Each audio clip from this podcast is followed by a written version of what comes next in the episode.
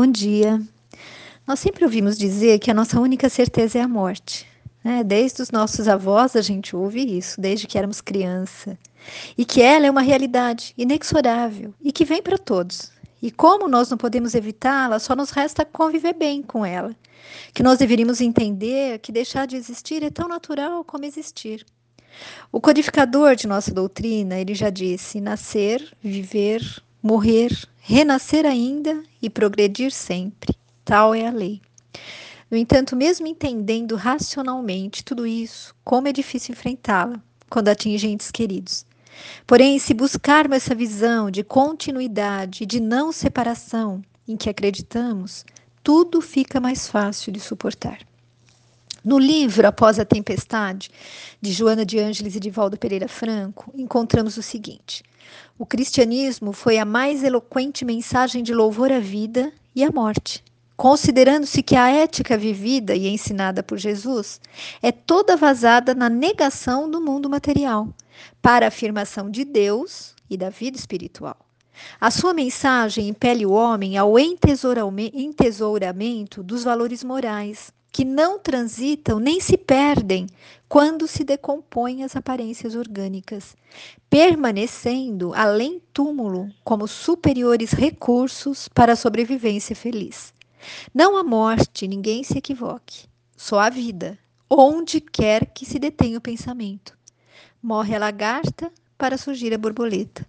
Morre a semente para libertar a planta. Bom, meus amigos, acreditamos nisso, né? E é o que nos dá força para seguirmos em frente e para entendermos que a nossa vida é plena, infinita. E por isso nunca será vazia de sentido. Sabendo que, como nos diz aquela frase, para sentir a dor das pessoas, não precisa conhecê-la, basta ter coração e se colocar no lugar delas. Essa frase nos mostra que o sentir-se amado surge como um remédio eficaz para a pessoa que sofreu uma perda. Conta-se que há muito tempo no Tibete, uma mulher viu seu filho ainda bebê adoecer e morrer em seus braços, sem que ela nada pudesse fazer. Desesperada, ela saiu pelas ruas implorando que alguém a ajudasse a encontrar um remédio que pudesse curar a morte do filho.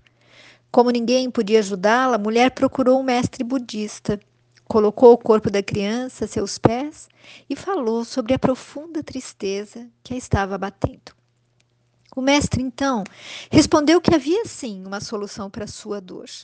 Ela deveria voltar à cidade e trazer para ele uma semente de mostarda nascida em uma casa onde nunca tivesse ocorrido uma perda. A mulher partiu exultante em busca da semente. Foi de casa em casa, sempre ouvindo as mesmas respostas. Ah, muita gente já morreu nessa casa. Desculpe, já houve morte em nossa família. É, aqui nós também já perdemos um bebê. Bom, depois de percorrer a cidade inteira sem conseguir a semente de mostarda pedida pelo mestre, a mulher compreendeu a lição. Voltou a ele e disse: O sofrimento me cegou a ponto de eu imaginar que era a única pessoa que sofria nas mãos da morte. Meus amigos, é bem verdadeira essa reflexão, vocês não acham? Essa é uma dor que compartilhamos com todos os seres vivos. E eu penso que podemos antecipar o dia da nossa morte com os excessos que praticamos, seja maltratando e agredindo o nosso físico ou nosso emocional, mas nunca nós vamos poder passar o deadline, ou seja, o dia final, o prazo previsto para o encerramento da nossa jornada terrena. E quando chega esse dia, a vida se encarrega de encontrar um jeito. É o que eu penso. Nós perdemos amigos muito queridos que estavam em perfeita saúde. Um subiu numa escada para trocar uma lâmpada e caiu, batendo a cabeça.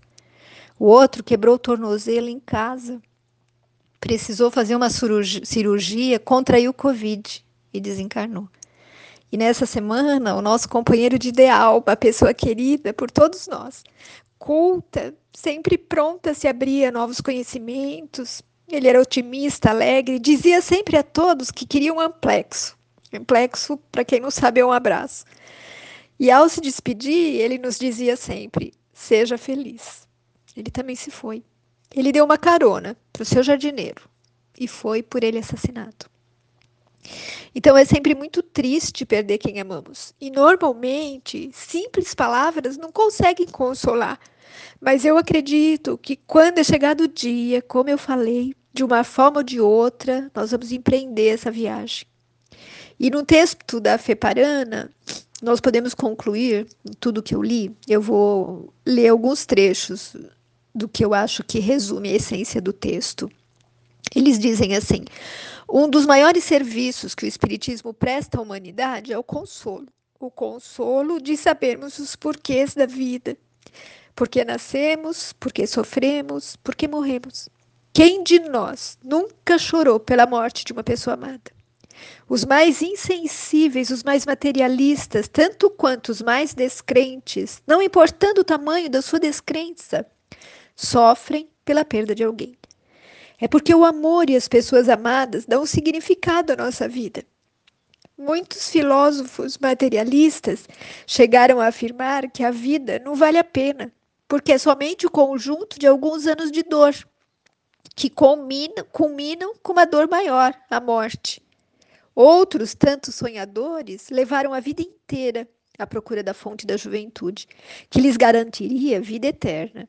Finalmente, outros ainda esconderam as suas mágoas contra a morte numa frieza superficial, forçando a aceitação de uma fatalidade que a própria razão humana repele. Allan Kardec expressou muito bem o significado da vida além da vida, na seguinte analogia: um grupo de pessoas arpou numa embarcação para alto mar. Os dias passaram e a notícia chegou inesperada. O barco fora tolhido por um naufrágio, não restando sobreviventes. Todavia, todos os viajantes haviam sobrevivido ao naufrágio. E agora eles viviam numa ilha desconhecida e isolada.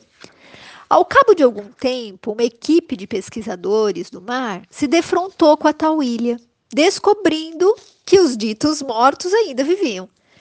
E retornando ao porto, narraram a descoberta. Bom, alguns se felicitaram, outros, contudo, duvidaram, exigindo prova. E continua o texto. Assim é com relação à morte. Os nossos familiares, amores, amigos que chamamos mortos vivem, apesar de termos sepultado os seus corpos. Portanto, se a dor da perda de alguém está lhe aturdindo o coração, mude o seu ponto de vista, porque na realidade não houve perda, apenas uma separação momentânea. Você pode acreditar se quiser, e você pode desacreditar se conseguir. Porque se você parar para pensar, vai descobrir que não pode ser diferente. A vida continua após a morte e vai continuar, mesmo que você se recuse a aceitar. Conclui o texto. Bom, meus amigos, nós sabemos que Chico Xavier transmitiu milhares de comunicações de espíritos que forneciam detalhes íntimos, detalhes vividos com a sua família quando eles estavam vivos. E esses detalhes foram confirmados pelos familiares, sem que o Chico conhecesse qualquer uma das pessoas envolvidas, o que valida as psicografias. Essas psicografias estão em livros e até em filmes, como As Mães de Chico, por exemplo, que é um filme que eu recomendo. Bom, como nos diz Alberto Veiga, nada perece e nada morre, a não ser o revestimento, a forma, o invólucro canal, carnal, em que o espírito encarcerado se debate, luta, sofre, se aperfeiçoa. Morre a forma, essa carcaça, mas rebrilha a alma, esse gnomo de luz. E o que é essa existência do corpo? Um sopro perante a existência da alma, a eternidade. Mortos andamos nós, os vivos, mortos na vida, para ressurgir vivos na morte.